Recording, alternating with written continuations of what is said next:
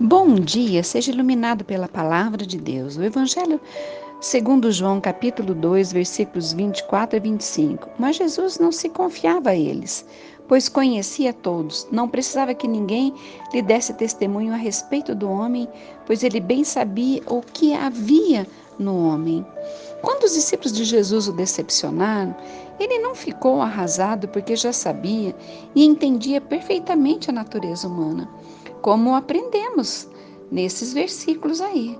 Jesus esperava que seus discípulos fizessem o melhor que podiam, mas ele sabia que até mesmo o melhor ainda seria imperfeito. As pessoas não são perfeitas e esperar que elas sejam infalíveis é frustrante para todos os envolvidos. Precisamos aprender a, aprender a ser generosos, a oferecer a nossa misericórdia e a plantar sementes de misericórdia para que possamos colher misericórdia quando precisarmos dela.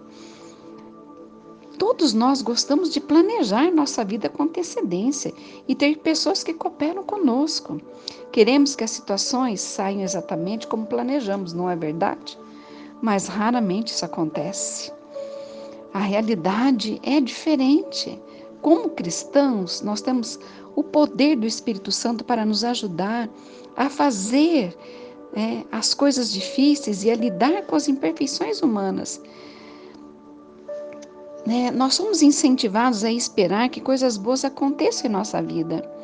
Também somos encorajados a sermos realistas e a percebermos que todos temos de lidar com coisas desagradáveis e também com pessoas desagradáveis.